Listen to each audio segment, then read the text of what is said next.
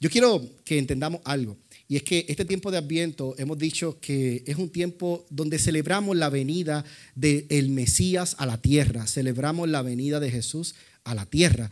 Y celebrando esta venida de Jesús, debemos entender que a Cristo ya vino por primera vez a la tierra. Cuando dicen amén por eso?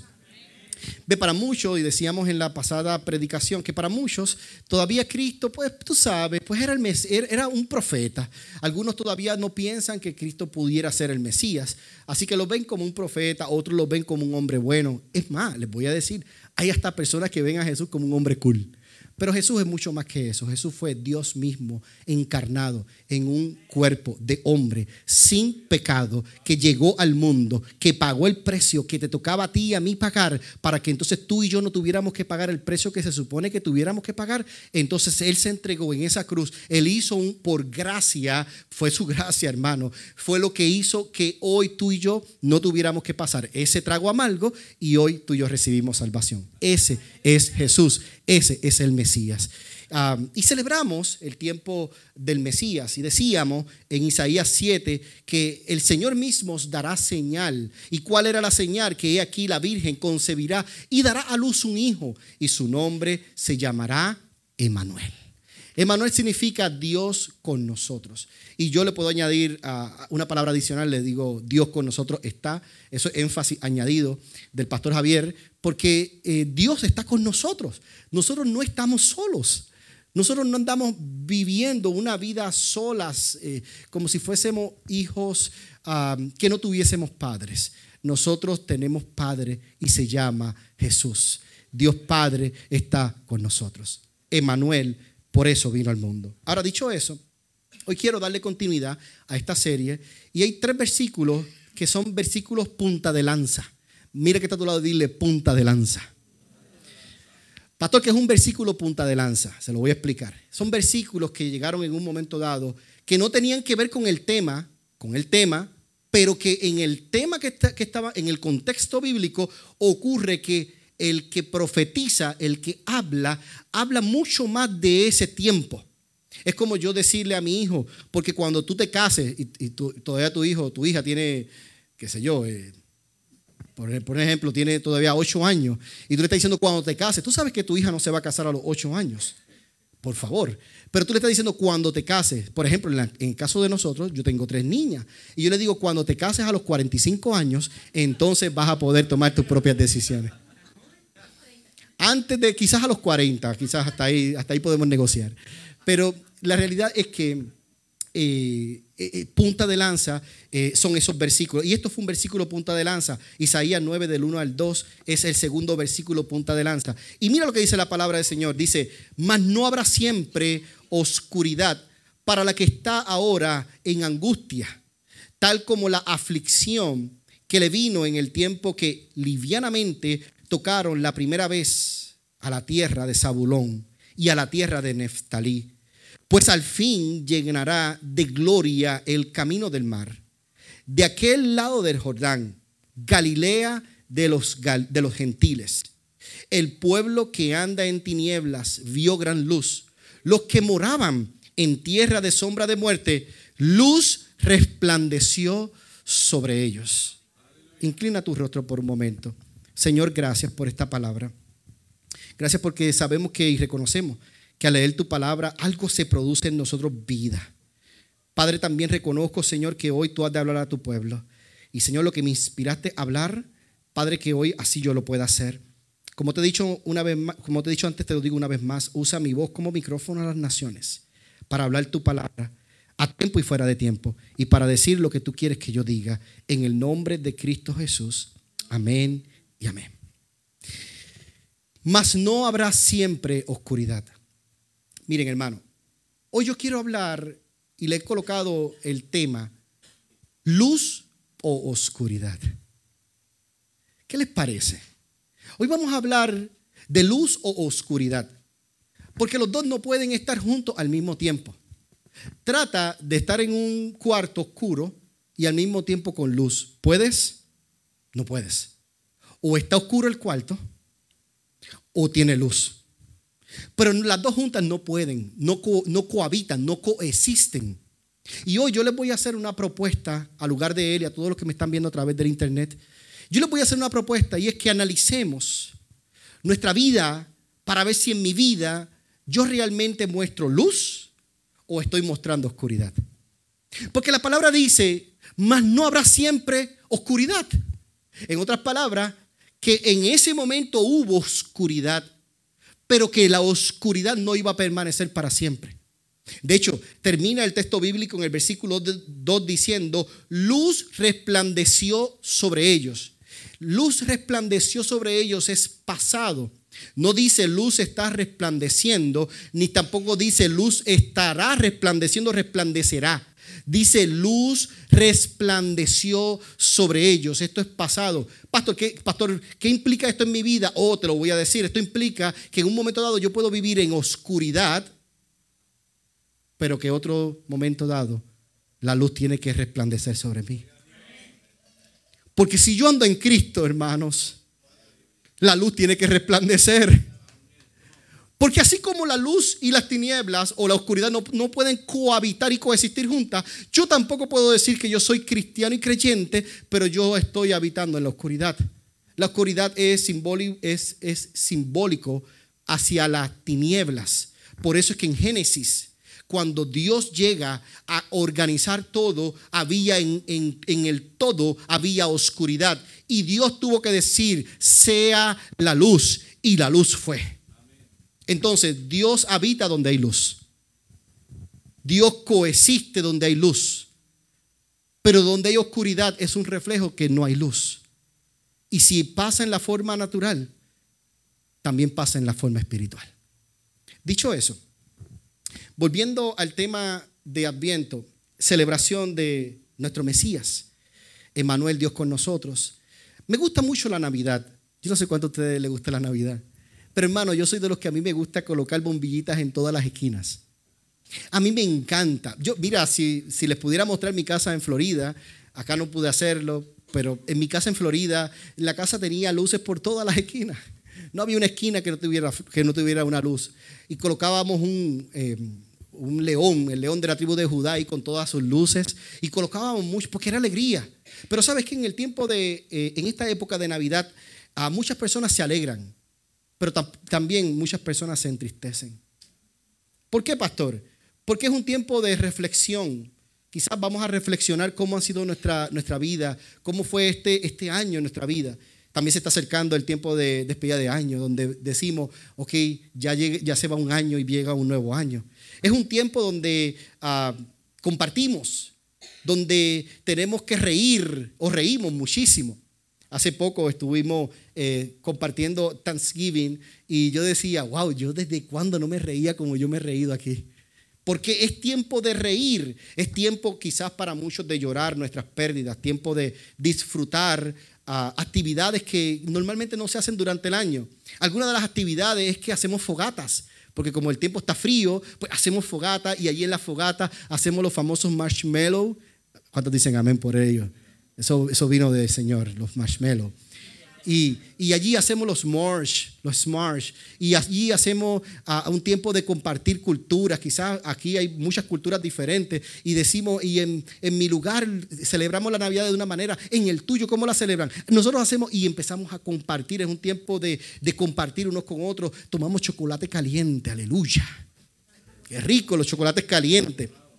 Comidas típicas, santo, cada país tiene sus propias comidas típicas y el que le gusta ya los tamales, a nosotros nos gustan los pasteles, otros dicen no, son, y, todo el mundo empieza a compartir y empiezan a crear esa explosión de sabores que hace en la boca de uno. Porque compartimos comidas típicas, postres típicos, bebidas típicas como el famoso coquito de Puerto Rico. Entonces damos regalos, recibimos regalos, entregamos cartas, recibimos cartas de personas que, aman, que nos aman y de pronto quieren expresarnos su amor a través de una, de una postal, de una carta. Jugamos juegos como amigos secretos, donde nos regalamos uno con otro y nadie sabe lo que se va a regalar. Y hacemos esos tipos de compartir porque es un tiempo de mucha, de mucha alegría. Algunos compran los ugly sweaters. ¿Cuántos quieren un ugly sweater? Mi hija dice, papi, yo quiero un ugly sweater. Y ya yo dije, bueno, pues yo voy a tener que anotarme también para el ugly sweater pronto. Es un tiempo de jugar en familia. Quizás muchos nos vamos de road trip. ¿Cuánto le gusta irse de road trip? Es un tiempo de road trip de caminar por el vecindario, quizás conocer nuevos vecinos, quizás ver el arbolito que nunca habíamos visto, porque, porque estamos tan ajorados, pero ese día lo vimos, estamos tranquilos, estamos compartiendo en el vecindario, en la comunidad. Pero yo no me puedo imaginar, hermanos, una Navidad sin luces. Yo no me puedo imaginar una Navidad sin luces. Y permítame contarte que en Puerto Rico, cuando ocurrió eh, el huracán María, Después de, todo el estrago que el huracán María hizo en Puerto Rico, yo pregunté cuáles fueron dentro de las cosas más difíciles y usted tiene que saber que una de las cosas más difíciles en Puerto Rico fue que el tiempo de Navidad no había luz. Imagínate vivir una Navidad sin luces. Imagínate vivir una época que se supone que sea tan brillante, tan colorida, tan oscura entristece el alma. Y resulta que cuando yo analizo luz, ¿qué es luz? Luz es la forma de energía que ilumina las cosas. Eso es luz. Hoy disfrutamos de la luz porque es una energía en movimiento. ¿Y qué es oscuridad? Oscuridad es la falta o la escasez de luz para percibir las cosas. Significa que cuando yo estoy en oscuridad y cuando la oscuridad existe, yo no logro conseguir las cosas fácilmente. Se me hace difícil encontrarla. ¿Qué tengo que hacer para encontrarla? Hermano, encienda la luz. ¿Qué tengo que hacer para encontrar el camino nuevamente a Cristo? Si yo ando en oscuridad, encienda la luz. Y la luz es Cristo. Entonces, en sentido simbólico, la oscuridad se vincula a la falta del entendimiento. Cuando yo no entiendo, no tengo entendimiento, hay oscuridad en mi vida. ¿Y ese entendimiento de qué? Del conocimiento de quién es Jesús. Y qué pena que en tiempos de Navidad y el tiempo de Adviento como lo que estamos viviendo, muchas personas colocan tantas luces en sus casas, pero en su ser están oscuros. Oscuridad hay en su corazón. ¿Por qué? Porque Cristo no habita todavía ahí. Y eso es triste. Eso es muy triste. Es muy triste porque no se supone que sea así. ¿Cómo se supone que sea? Debe brillar. Debes dejar mostrar la luz que vive en ti, pero si no sabes cómo, Hoy en lugar de Él te voy a enseñar cómo. Así que tres objetivos claros tengo. El primero quiero que entiendas que y, veamos el significado entre la luz y la, y la oscuridad. Lo segundo es que para qué fuimos nosotros llamados. Quiero que entendamos hoy, nosotros fuimos llamados para algo en particular. Y por, y por último, cómo podemos hacer lo que fuimos llamados a hacer. Y para esto quiero colocarte un ejemplo en, en la mente Ah, y quiero que sea muy visual. No sé cuántos de los que están aquí han tenido un carrito que tiene el foco medio, medio turuleco, medio empañado. Saben que los focos eh, se empañan de forma natural, los focos al frente. ¿Cómo se diría los focos? Las luces. Las luces de los vehículos se empañan. Y ahí los que dicen, no, pues para, para resolver esto lo que hay que hacer es limpiarlo. Algunos lo limpian con pastas dentales, lo limpian con productos, hasta que queda completamente brillo, brilloso y puede la luz brillar. Pero hay focos que no se pueden limpiar. Pastor, ¿cuáles se pueden hacer con esos focos? Hay que cambiarlos. Hermano, si su foco ya lo ha intentado y lo ha limpiado y no funciona, cámbialo. Pero es interesante porque los focos de nuestros vehículos son ah, como los focos espirituales de nuestra vida. Hay veces que mi vida yo tengo un foco y no me está funcionando bien. ¿Qué puedo hacer? Primero, límpialo. Tienes que limpiar primero el alma. Pero lo segundo que debes hacer es, si no funciona, necesitas cambiar de parecer, cambiar de mirada, cambiar de lo que has aprendido hasta ahora, necesitas cambiarlo. Y hoy pretendo, en estos minutos que me restan, que todos entendamos cómo está nuestro foco. Vamos a llevar nuestro carro hoy al taller del maestro. Y le vamos a decir al Señor, Señor, yo necesito saber cómo yo estoy por dentro. Decían que los ojos es la ventana de nuestra alma. Yo necesito saber cómo yo estoy por dentro. Y de esa manera eh, vamos, a, vamos a entender cómo Cristo nos ve por dentro. Vaya conmigo a Isaías, por favor, capítulo 9. Vamos a leer este texto bíblico, Isaías 9, cuando lo tengan digan amén.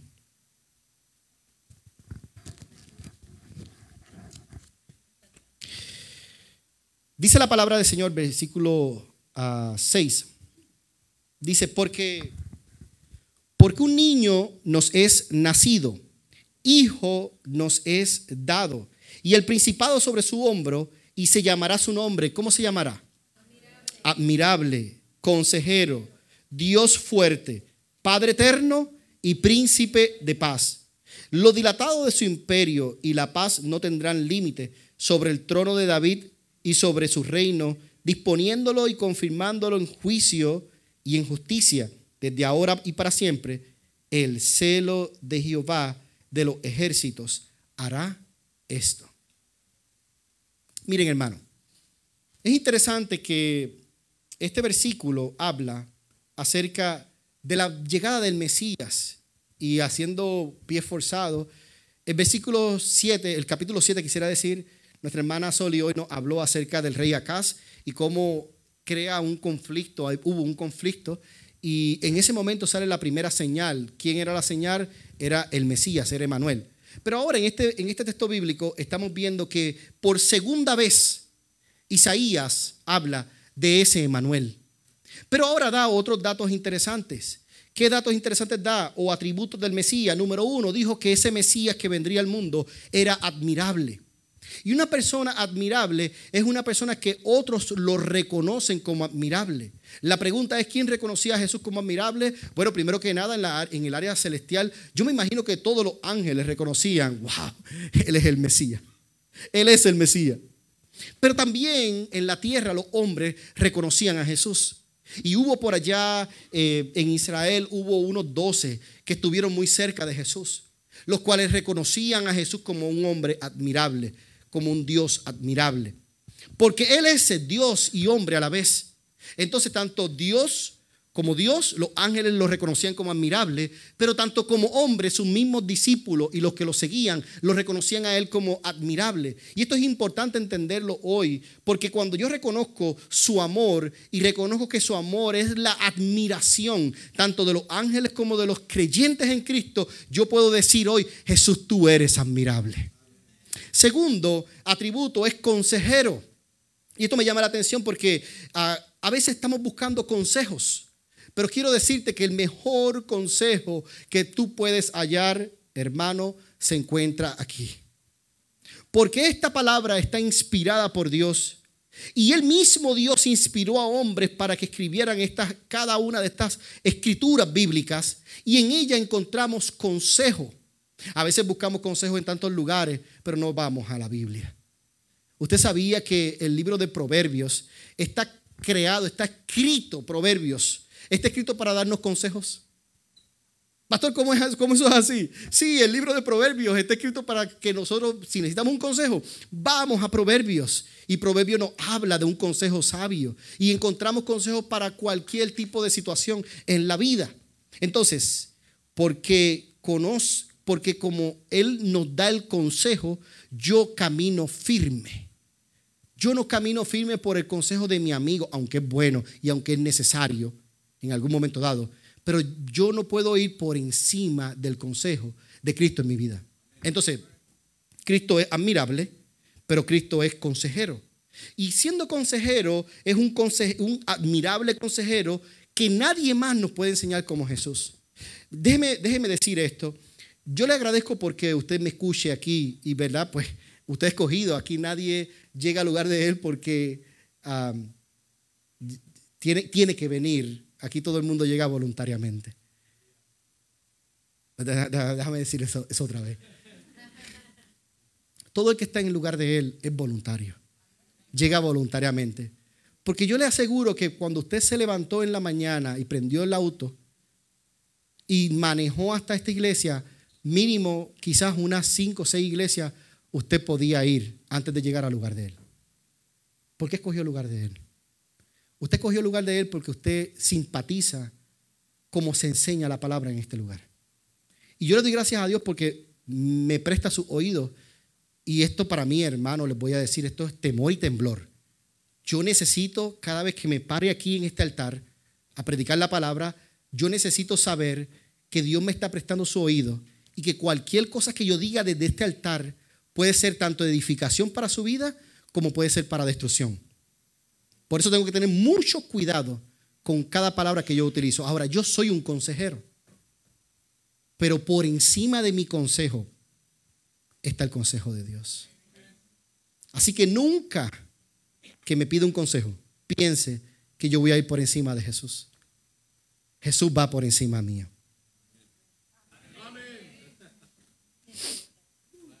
Tercero, Dios fuerte. Dios fuerte implica poderoso. Como Él no hay otro. Cuarto, Padre, Padre eterno. Esto habla de la deidad. No estamos solos en la vida, tenemos un Padre. Y por último, príncipe de paz. Esto lo que nos permite como príncipe de paz, Jesús, es que nos reconcilia con el Padre. En otras palabras, Él es el dador de esa paz en el corazón y en la conciencia de cada persona. Y Él me reconcilia con el Padre. Entonces, cuando yo entiendo que Él es mi príncipe de paz y cuando yo entiendo que Él me reconcilia con el Padre, yo entiendo quién es el Mesías. Y yo comienzo a caminar de la oscuridad a la luz. Entonces, el último versículo en Miqueas, si quiere lo puede buscar, Miqueas 5, del 2 al 4. Escrito está en la palabra. Miqueas, ¿quién fue el Miqueas, pastor? En su casa lo conoce. No, no, Miqueas fue un profeta. Miqueas fue un profeta en el tiempo de Isaías, fue contemporáneo con Isaías.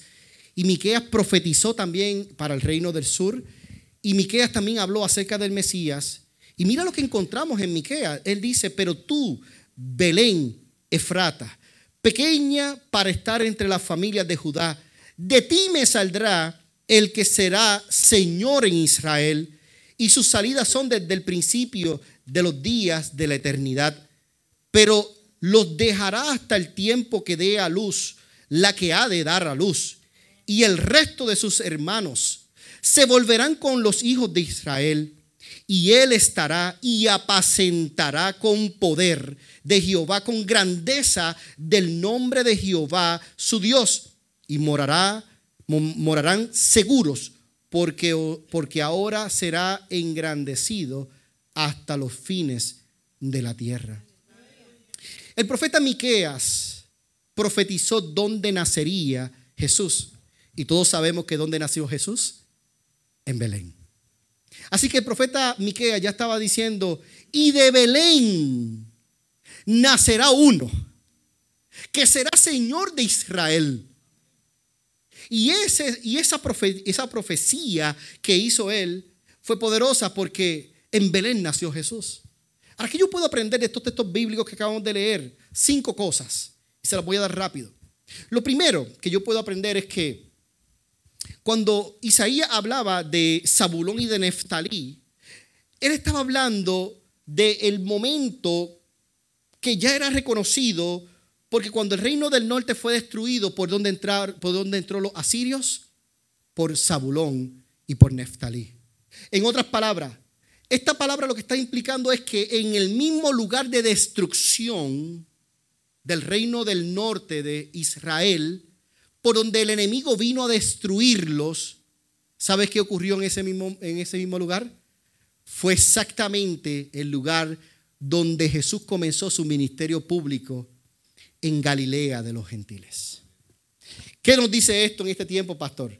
Nos dice que el mismo lugar que fue destruido por el enemigo es el mismo lugar que Jesús usa como plataforma para traer su plan de redención al mundo. Entonces, ¿por qué esto es tan importante hoy yo saberlo en mi vida?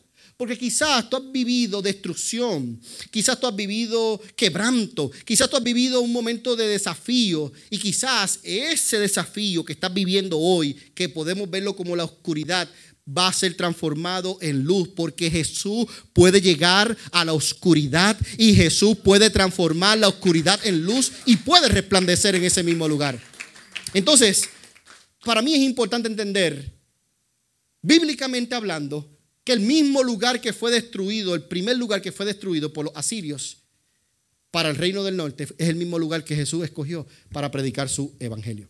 Segundo, los judíos fueron liberados del yugo de muchos opresores. Vemos a lo largo de toda la historia cuántos opresores tuvieron los judíos, muchísimos opresores.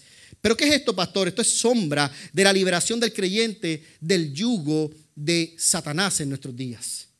Porque Satanás es el enemigo de las almas. Y dice la palabra que Satanás vino para robar, matar y destruir. Entonces, más yo he venido para que tengan vida y vida en abundancia. Pero si yo permito que la oscuridad se apodere de mí, es un yugo. Hay una fortaleza que se está operando, que, está, que está, me está venciendo cada vez más y yo no me doy cuenta. Porque lo interesante es que, que no nos damos cuenta. Le llamamos a esto falta de darnos cuenta pecados respetables. Everybody here?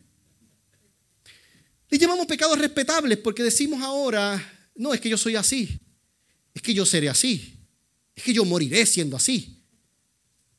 Pues tú estás diciendo que tú morirás en la oscuridad, no en la luz.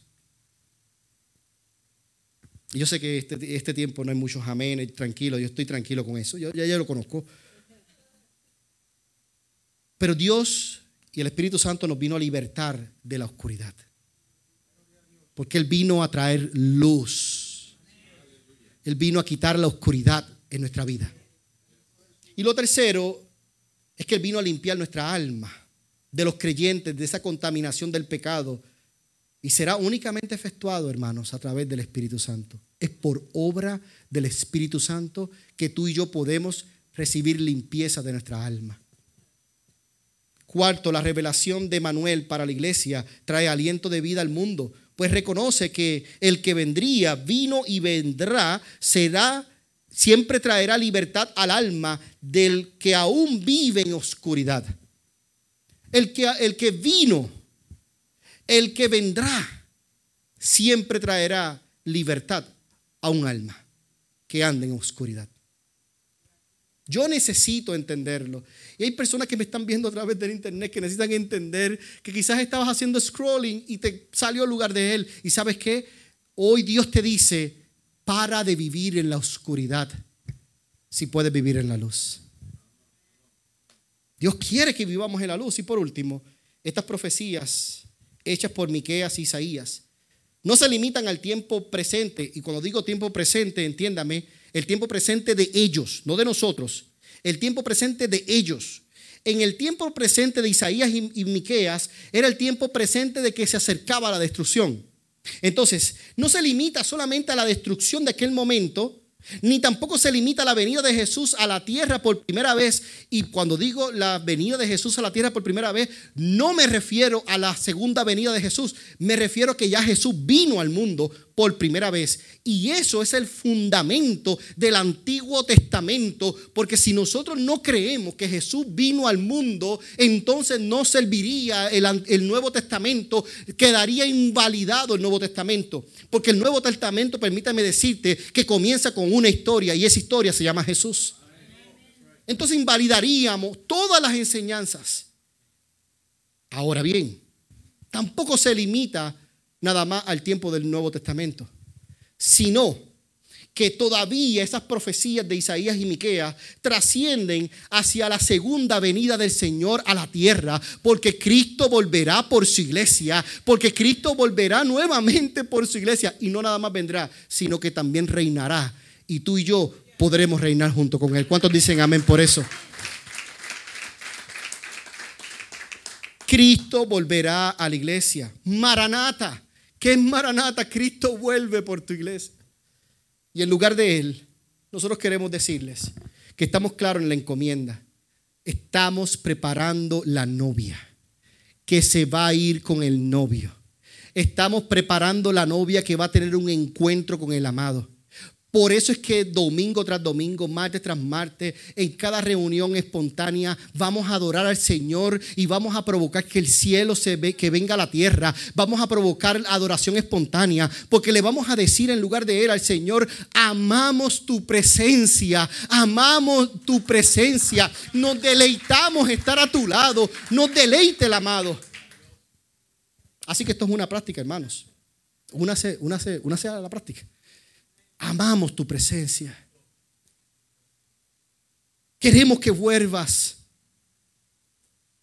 Mientras personas hablan de destrucción, yo hablo de que creemos que Cristo vuelva a la tierra por segunda vez, porque la amada estará preparada para recibir al amado y vendrán las bodas del Cordero donde todos vamos a participar. Y yo quiero ver al, amado y quiero ver a la amada y tú y yo vamos a permanecer juntos para llegar a ver eso. ¿Lo puedes creer conmigo?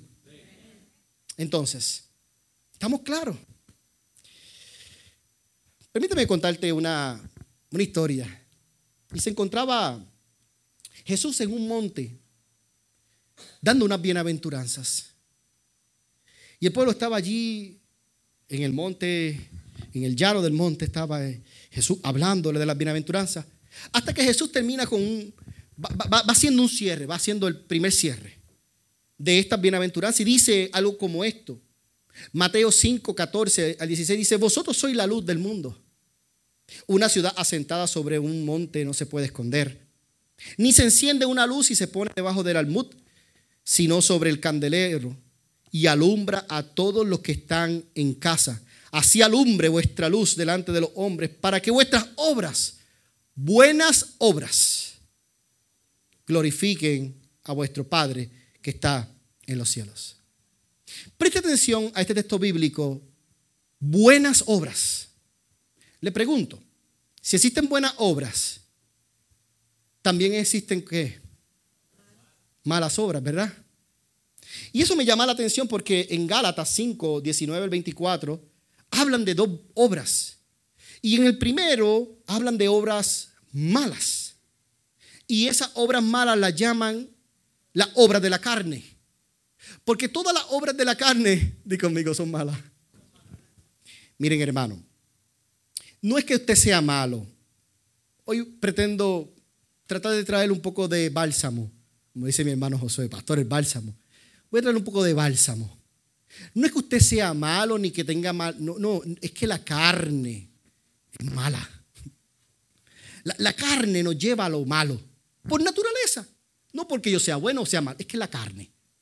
Pero como yo sé esto, veamos las obras de la carne. Dice, y manifiestas son las obras de la carne, que son adulterio, fornicación, inmundicia, lascivia, idolatría, hechicería, enemistades, pleitos, celos, iras, contiendas, disensiones, herejías, sigo o paro, envidias, homicidios, borracheras, orgías y cosas semejantes a estas, acerca de las cuales os amonesto, como ya os lo he dicho antes, que los que practican tales cosas no heredarán el reino de los cielos. Los que practican tales cosas no heredarán el reino de, los de Dios. ¿Qué significa practicar? Practicar significa andar. Significa caminar en esto. Porque las malas, las malas conversaciones corrompen las buenas costumbres.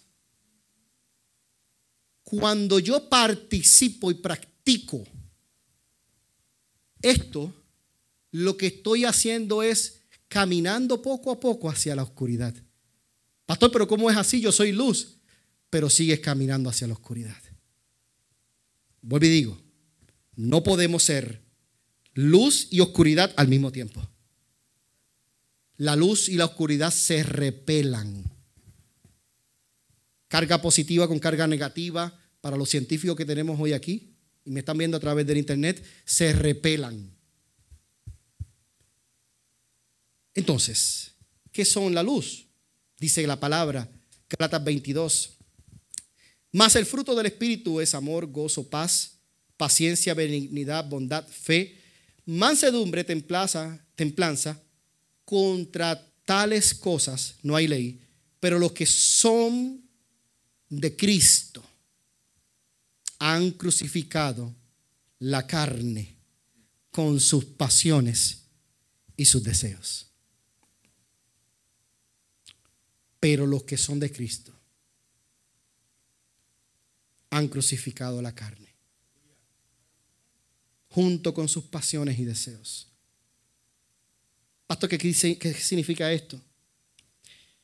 Bueno, hermana Paula usó una, una enseñanza el pasado martes que yo no le, yo no le pedí permiso, pero la voy a usar. Pero ya, ya lo dije. Se encontraba una luciérnaga con una serpiente en un cuarto. Y la serpiente está así vacilando con la luciérnaga, diciéndole, te voy a comer. Y la luciérnaga le dice, pero ¿por qué me vas a comer? Déjame hacerte dos preguntas, le dice la luciérnaga a la serpiente. Dice, bueno, yo normalmente no dejo que mis presas me pregunten algo, pero voy a hacer una excepción esta vez, porque como quiera te voy a comer. Pero antes de comer te voy a hacer una excepción. Y la, luciérnaga lo primero que le pregunta fue, ¿yo soy parte de tu cadena alimenticia para que tú me comas? Y la serpiente dice, mm, déjame pensar. No, de verdad que no, no eres parte. Y le dice, pues déjame hacerte la última pregunta entonces. Venga, la última pregunta, avanza, que tengo la, tengo la panza ya deseosa por tenerte adentro. Y le dice, ¿por qué tú me quieres comer? Y la contestación de la serpiente fue, porque no soporto que brilles.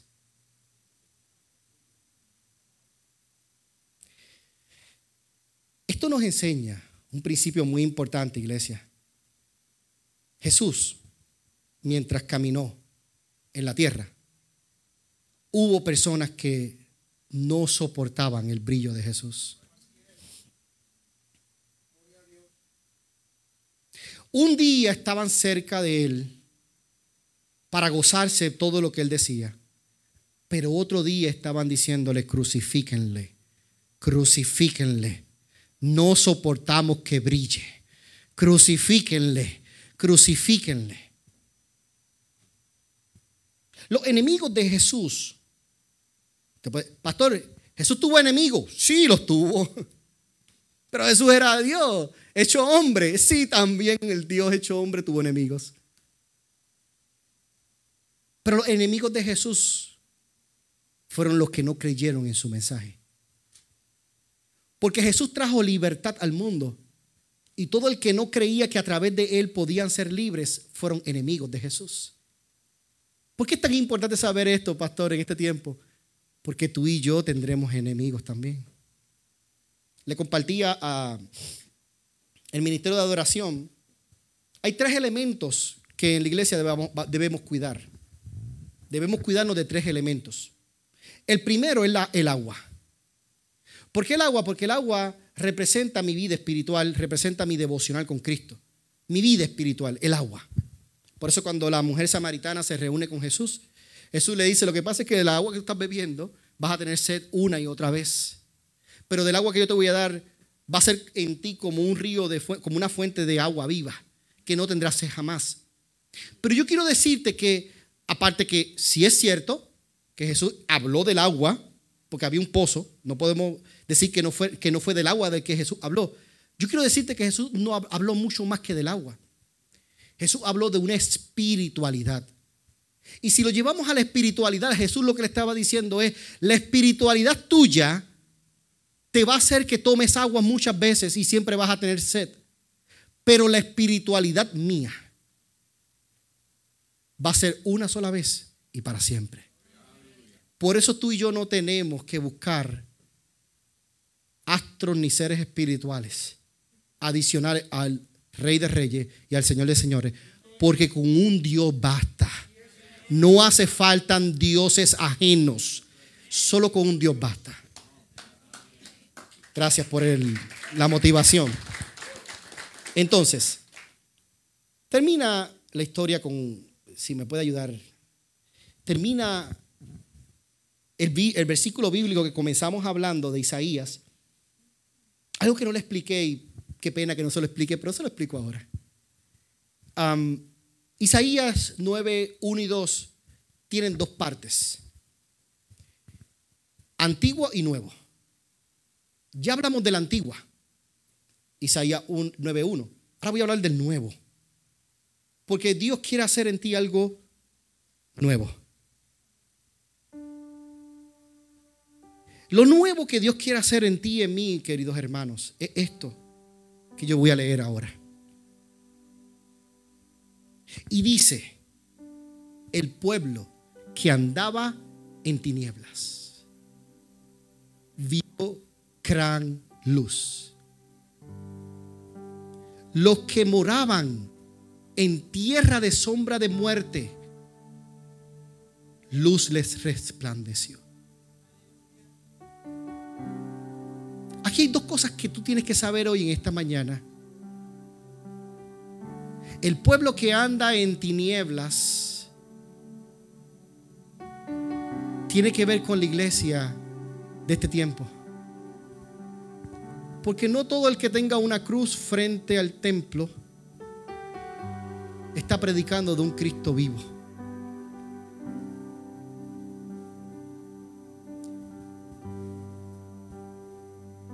Los que moraban en tierra de sombra y de muerte habla de la iglesia actual. Tú y yo vivimos en un tiempo difícil. Yo te quisiera decir que no. Mira hermano, yo te quisiera decir tantas cosas que, que sonarán bonitas, pero no te mentiría.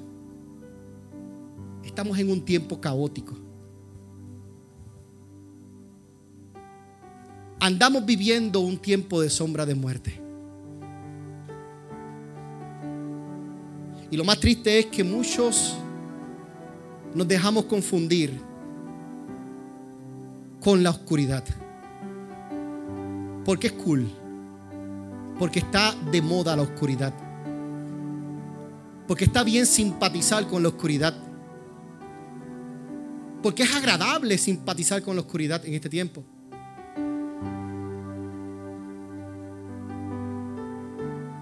Se ha levantado un momento caótico en la iglesia donde queremos simpatizar tanto con la oscuridad ahora. Ya no queremos adoradores, queremos artistas. En el, en el altar queremos artistas ya. Ya no queremos palabras que nos confronten. Queremos predicadores que nos hagan reír, que nos entretengan, pero que no nos confronten. Que no nos digan que si ando en oscuridad me pierdo. Ya no queremos ese mensaje. Porque dicen muchos que ese mensaje se llama legalismo. Ah, pues entonces prediquemos de que todo es válido. Hermano, haga lo que usted quiera y va a heredar el reino de los cielos. No, eso es libertinaje. Pues yo te vengo a traer el balance perfecto y se llama Cristo. Cuando conoces a Jesús y le permites a Jesús habitar en tu ser, cambias de oscuridad a luz. Así que la pregunta está sobre la mesa. ¿Caminarás en luz o caminarás en oscuridad? ¿Qué decides?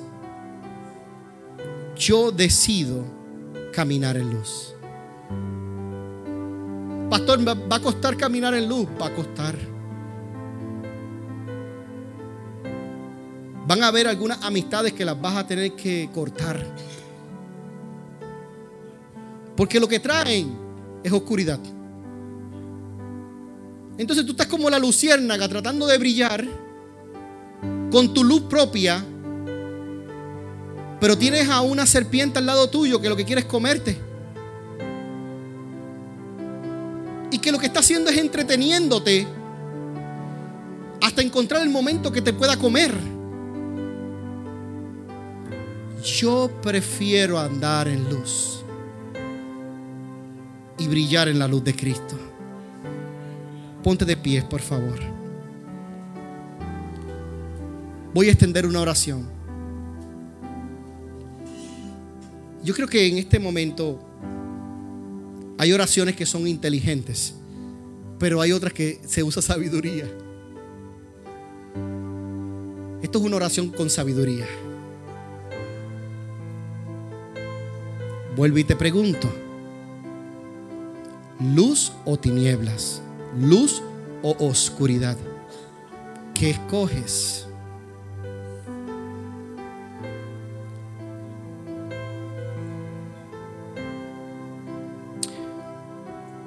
Para andar en la luz, se necesita abrir la puerta hacia esa luz. Yo te voy a dirigir en una oración que te va a abrir la puerta hacia esa luz. Quizás esta es tu primera, segunda o tercera vez llegando al lugar de Él. Quizás me ves por, por primera vez en lugar de Él aquí a través del internet. Y dices dentro de tu ser, yo necesito andar en luz. No puedo vivir un año más sin luz. Imagínate, un año más sin luz. Pues hoy es el día para que vengas a la luz. Ahí donde estás, repite conmigo esta oración muy simple, pero muy profunda. Señor Jesús, yo te abro la puerta de mi corazón.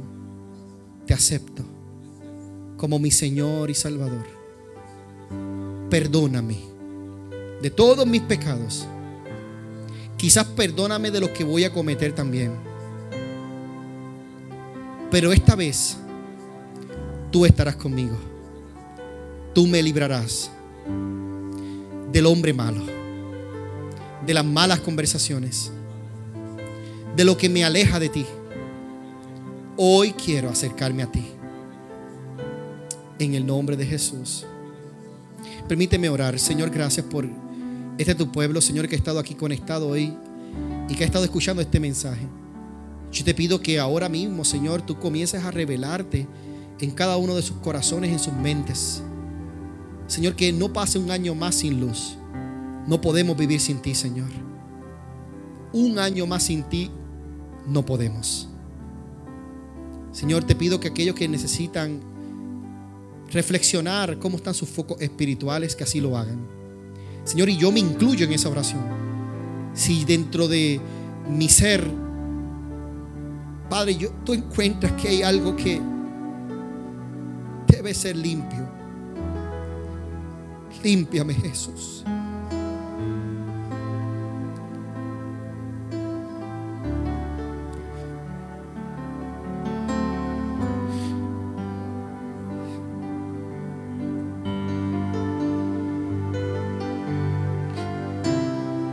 Limpia tu pueblo, Jesús.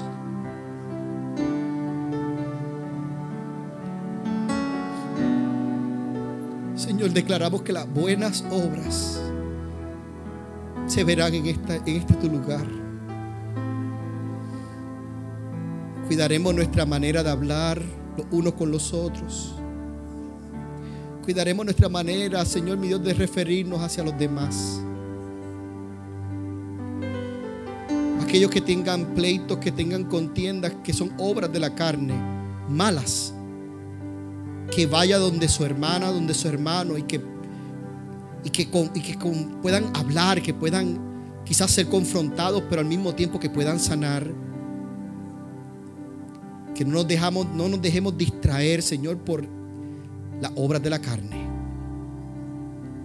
Si hay alguien que tiene pleito con sus hermanos físicos, con su papá físico, Padre, que no pasen un año más, Señor